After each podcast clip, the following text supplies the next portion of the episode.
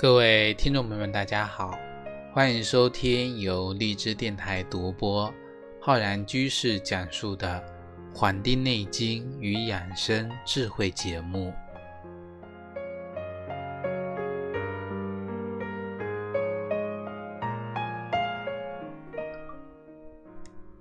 本期节目呢，是我们中医梦想故事会的栏目。我们今天呢，要跟各位听众朋友分享我们。这个冬季养生的一个概要，其实啊，我们我们之前的节目中呢，也已跟大家介绍了整个冬至节气它的一个养生的要点。我们今天主要的是跟大家分享整个冬季里面啊，我们的一个养生的原则有哪些？因为我们《黄帝内经》里面讲说冬三月。冬天的三个月，此为必产，水冰地侧，无扰乎阳。早卧晚起，必待日光，使至若浮若逆，若有思意，若已有得，去寒就温，无泄皮肤，此气极夺，此冬气之应，阳长之道也。啊，春生夏长。秋收冬藏，冬至到春分的三个月是我们一年中最寒冷的时候。这个时候呢，我们的阳气是要收藏，是要闭密的。我们大自然中的水，它会这个凝结成冰，土地它会冻结。那么这个时候的我们啊，也应该去顺应天时，不能够随意的扰乱。我们的阳气，所以我们早上应该早早的啊，晚上呢早早的睡觉，等待太阳升起之后再起床，让我们的意志啊潜伏，不要呢随意的行路，好像有私产的这个意思，又好像呢自己有所获得，远离寒冷，接近适当的温度，尽量的不要呢。使我们的皮肤出汗，以致阳气呢总是这个耗散，这个才能呢与自然天地相适应，养护阳气收藏的规律。所以说冬季啊，它是一个天寒地冻、万物凋零、生物生机呢潜藏的一个日子。人体的阳气呢，也应该随着自然界的这种转化，潜藏于内。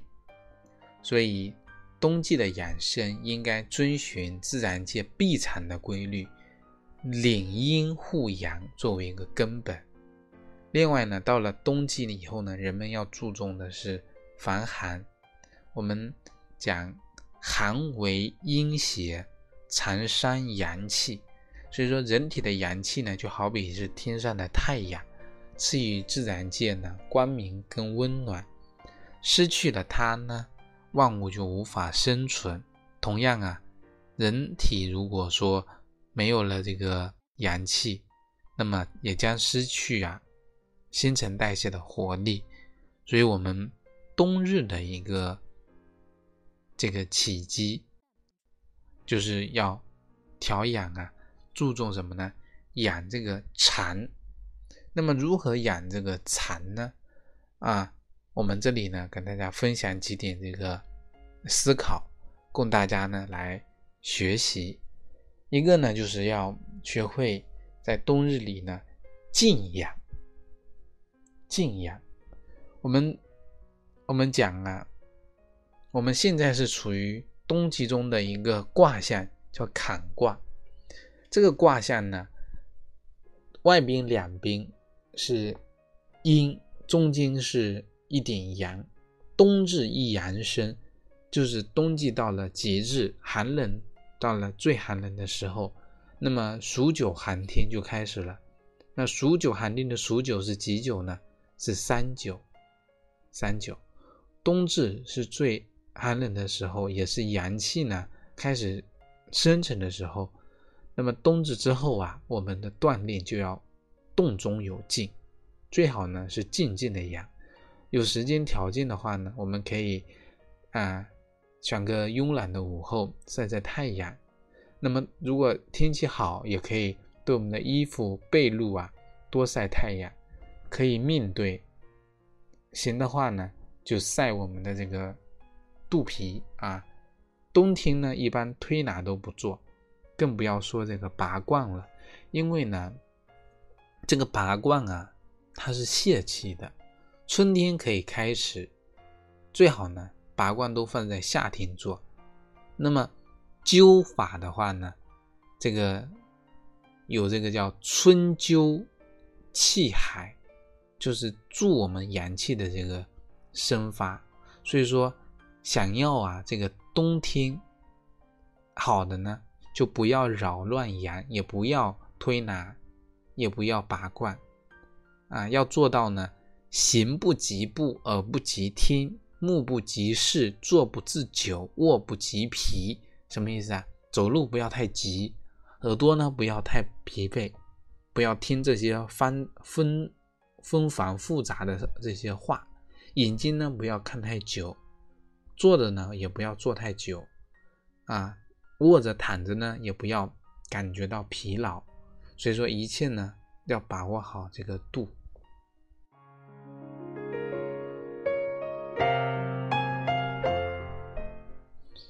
养好禅，一定要用阳的心。什么叫用阳的心呢？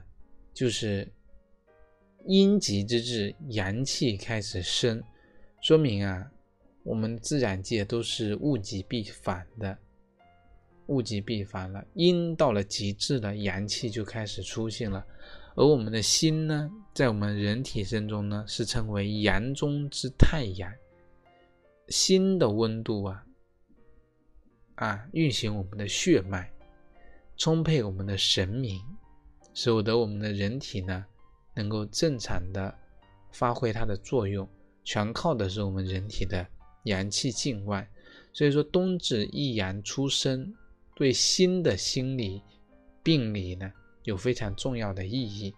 所以说过了冬至之后啊，自然界的阳长阴消，这个时候人体的阳气如果不能够及时的相应生发呢，也就容易导致心病发作。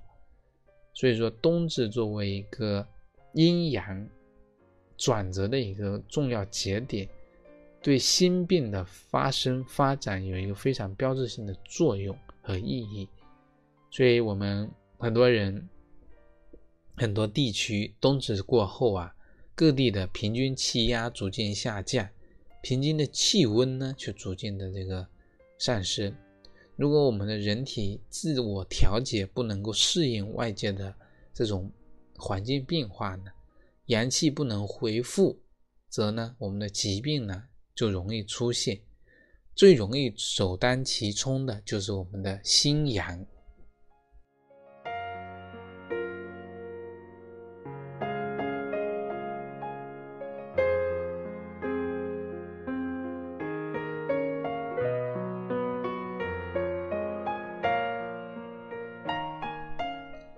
要养好肠，我们第三个就是要早卧晚起。这在刚才我们讲的这个《黄帝内经》中也提到，早卧晚起必待阳光。早上呢，等太阳出来再起。所以，我们讲冬令三九，很早起来，令得满头大汗的，这些都是错误的。为什么冬泳非常反对呢？就是因为冬泳啊，太耗伤我们的阳气了。既然冬至是我们的坎卦，那么睡子午觉的效果就会特别好，可以帮助我们呢心肾相交。就是没有睡个这个瞌睡呢，也是非常好的啊，眯眯眼啊，小憩一会儿也是效果非常好的。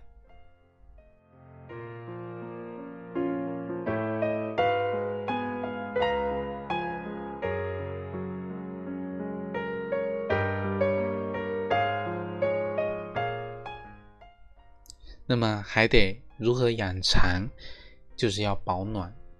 冬至呢是冬天的极点啊，这个一片萧瑟，没有生机。其实阳气呢正在萌发，冬至开始，我们就开始啊数九寒天，一九的第一天到三九会越来越冷，所以呢，保暖工作是非常必须的。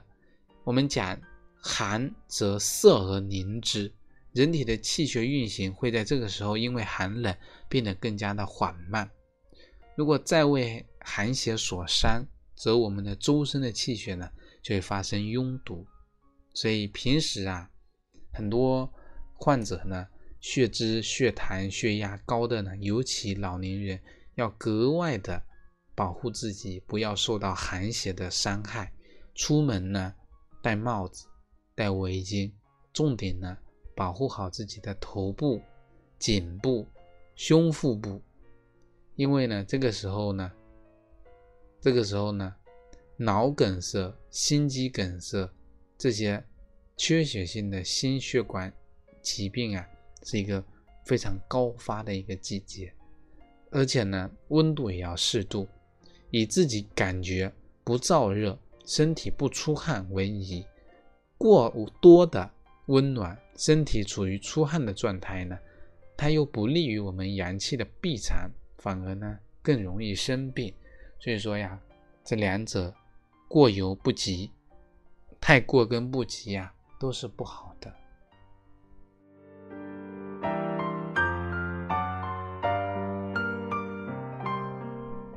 第五个呢，就是要护是护上我们的这个阳气，保护好我们的阳气。其实我们在这个这个时节里啊，有的人突然腰痛，有的人拉肚子，有的人膝盖冷，这些呢都是阳虚的一个信号。在这个时候，人体的心阳非常的弱，容易出现这些问题。有的人呢，冬至前后感觉比平时呢更难以入睡，特别是到了夜半时分呢，出现心阳不足，人的心脏功能变弱。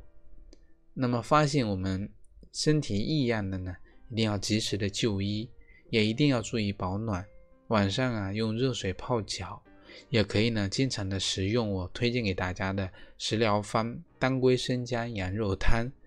那么，在这个出阴阳出生的时候呢，啊，护上我们的阳气，保护好我们的阳气，不要因为觉得热就吃冰，就喝冷饮，就不穿衣服，啊，就像呢，太过高高兴开心而不加注意的孩子。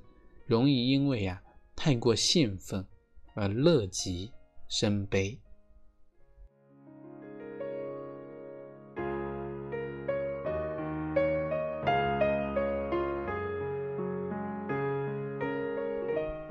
其实呢，我们讲在冬日里呀是一个非常好的进补的时期，特别是冬至过后，我们很多人趁着这个时候呢，趁这个机会好好的补补，但是呢。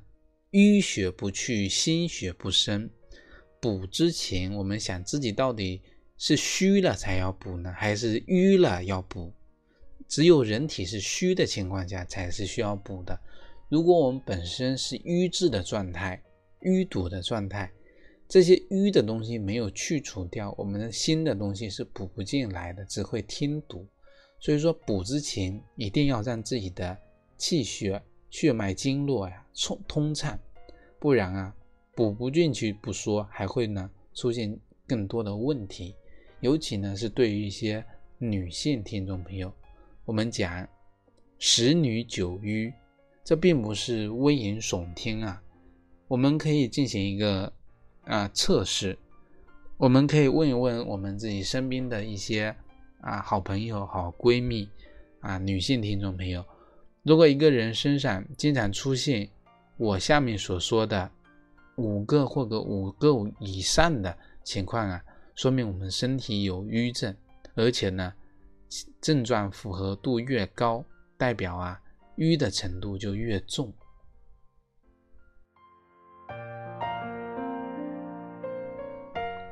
那么第一个情况呢是这个面部有色斑。第二个呢，是我们的舌头下面啊，两条的静脉呢呈青紫色。第三个呢，是我们的嘴唇呈这个紫暗色。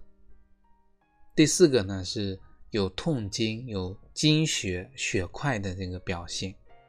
第五个呢是有便秘。第六个呢是头痛。第七个是这个疲劳。第八个乳房的胀痛。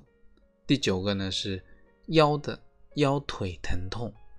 第十个呢是有胸闷气短的情况。第十一个呢是心情的郁闷难以的舒畅。那么如果我讲了这么多，大家如果能够对应一下身体上有这些症状，那说明身体有瘀啊，啊瘀的程度这个越多越符合，那么程度越高，这里呢我们就要停止，不要往去补的这个角度去出发了。为什么会有瘀啊？其实气瘀是。这个祸首，我们估计大家读《论语》啊，女性听众朋友对这句话是比较这个敏感的，说这个唯女子以小人难养也，近之则不逊，远之则怨。这个孔子呢，他并非是歧视女性，这里讲的女子啊，指的是妻妾；小人呢，指的是这个。这个下人家仆难养呢，是说难伺候、难相处。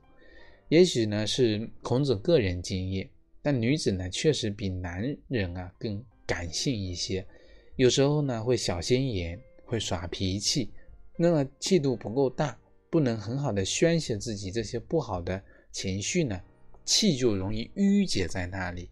那么郁结在那里呀？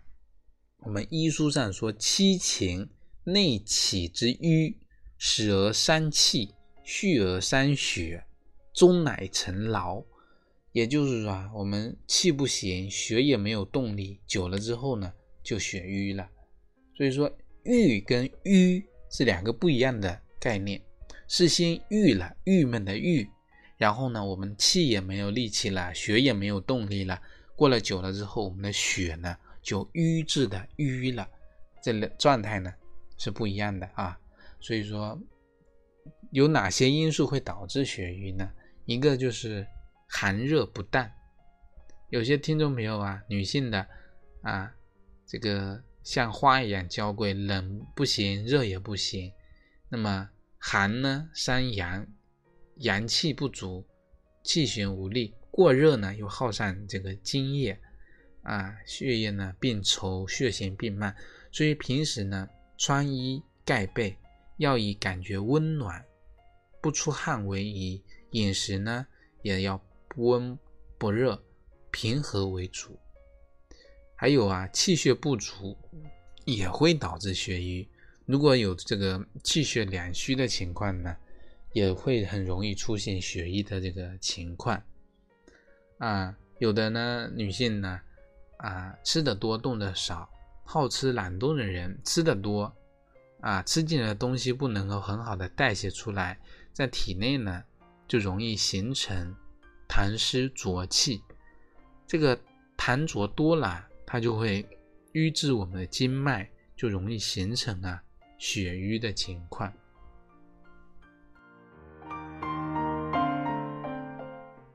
那么还有的呢？夫妻的生活不和谐，性爱呢不能不仅啊，它是一个爱的表达，它还能够平衡我们的阴阳，活血排瘀，孤阴不生，独阳不长。所以说，不和谐的夫妻生活呢，也会出现血瘀的情况。还有呢，我们有的人受了外伤，没有及时的化瘀，一直滞留在人体内部呢，也会出现身体的瘀症。所以说这些情况呢，都是造成啊我们血瘀的因素。大家呢可以好好的来学习一下，对照一下。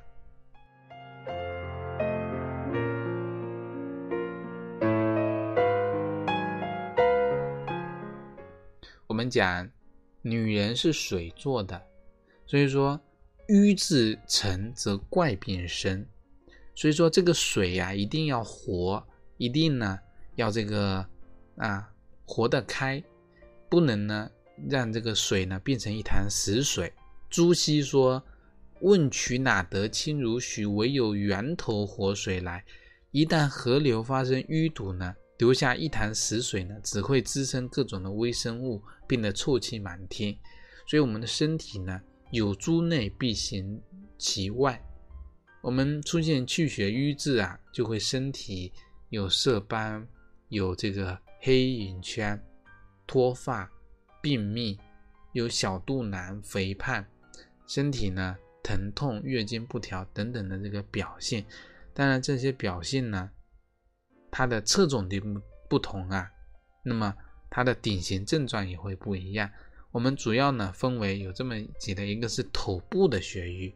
头部的血瘀呢，一般会出现头痛跟偏头痛的情况。还有个呢是心脉的瘀阻，心脉的瘀阻一般就会出现在胸闷气短，心情呢偶尔有这种刺痛感，但是呢一两秒钟之后呢就会消失掉了。第三个呢是肝血的瘀阻，肝血的瘀阻呢是一个比较常见的，有的人两肋的疼痛啊。啊，乳房的胀痛啊，月经不调，身体出血，像这个鼻子出血、牙龈出血、皮下出血，这些呢都是肝血瘀阻的一个表现。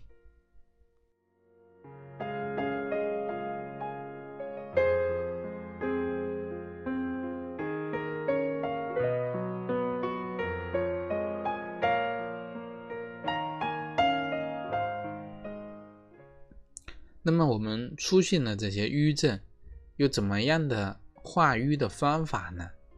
在这里呢，我要给各位听众朋友推荐一个就是物理的这个方法，就是通过我们这个双手的揉、推、搓等等的方式来帮助我们化瘀，让身体的经络呢畅通开来。第一个搓的地方是我们的两个肋部。用双手啊去搓我们的两肋，从上向下，这个动作呢，它是可以帮助我们疏肝理气、排解不良的情绪的，特别是适合一些压力大、情绪不佳的人。那么早上起床睡之前呢，搓个三分钟，而且呢，它能够帮助我们改善啊这个乳乳腺的增生。我们先把两只手搓热，然后呢，再搓两肋的这个两胁的肋部。那么从腋下一直搓到小腹两侧，手要搓热，动作呢不急不缓，不要太用力。搓完之后呢，你会感觉非常的舒服，非常的温暖。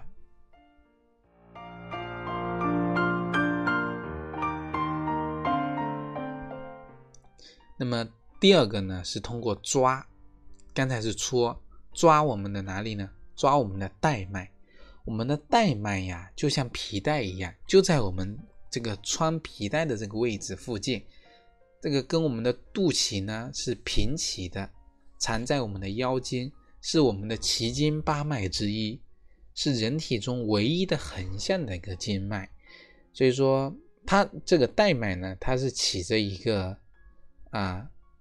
总束诸脉的一个作用，带脉不通啊，我们全身的经脉都会受到影响。所以每天呢，去抓一抓我们的带脉，捏住我们腰的两侧的肉，用力的向两侧啊拉开，再松手，反复的做两百下。如果一开始做不了那么多呢，可以先做五十五十个，然后呢再循序渐进。这个办法呢，它是可以帮助我们啊舒。疏通我们腰腹部的气血，而且呢，有助于我们排出宿病、排毒、调节我们的白带，而且呢，是一举多得的。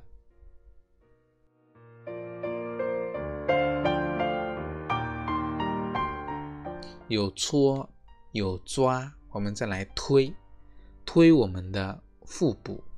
腹部经过了脾经、胃经、肝经。任脉带脉，所以说平时推我们的腹部是可以帮助我们啊，这个使我们的那个经络活活活跃起来，除痰除湿，使我们的清气上升，浊气下降。啊，特别是适合一些我们平时吃的多、动的少的人，痰多便秘啊，一定要做这个动作，它有通而不虚的效果。通而不虚，用我们的手指、手掌、拳头都是可以的。由我们的心窝向下推到小腹部，每次呢推个五分钟，早晚各一次，站着推、躺着推都是可以的。如果呢我们发现推的过程中腹部有淤阻的点，也许呢是一个硬的地方，有些有有可能是一个疼的地方，也有可能是一个。团块的地方呢，一定要把它给推散开来，揉揉搓开来啊，一定要揉搓开来。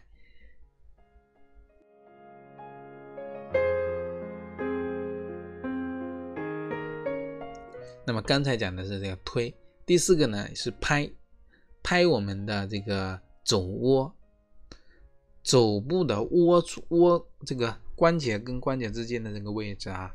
这个位置呢，肘窝是我们经络密集的地方，它有我们的肺经、心包经、心经三条经络通过，所以呢，这里的穴位也很多，有几个比较重要的穴位。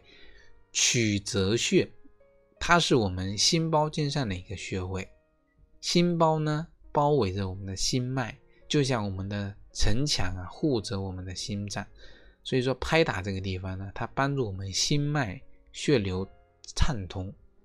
心脏的血脉通通了呀，就好像我们的血液呢源头呢有了活水。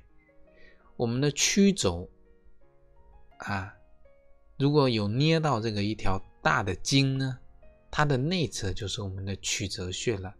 如果每天以自己能承受的力道啊，去拍打我们两只手的这个部位呢，拍打五分钟，那么一定要把它拍红。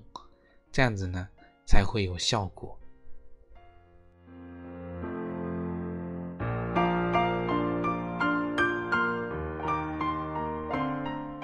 那么最后一个，我们活血化瘀的这个无法化瘀的办法呢，这个方法就是通过刮。那么这个刮呢，就是有的人这个通过刮痧或者说按摩呢，都是可以的。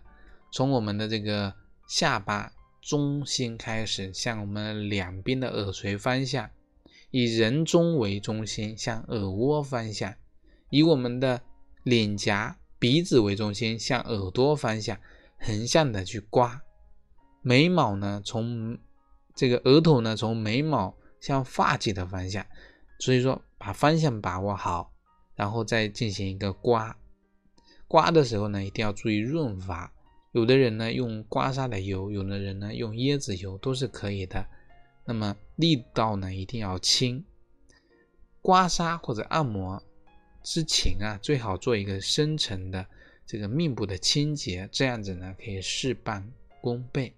那么如果我们听众朋友呢啊学会了这些办法，坚持了一段时间，身体呢自然而然就通畅了。那么等通畅之后呢？再进行一个进补，根据自己的体质进行一个进补，这样子呢，效果就会更加的明显了。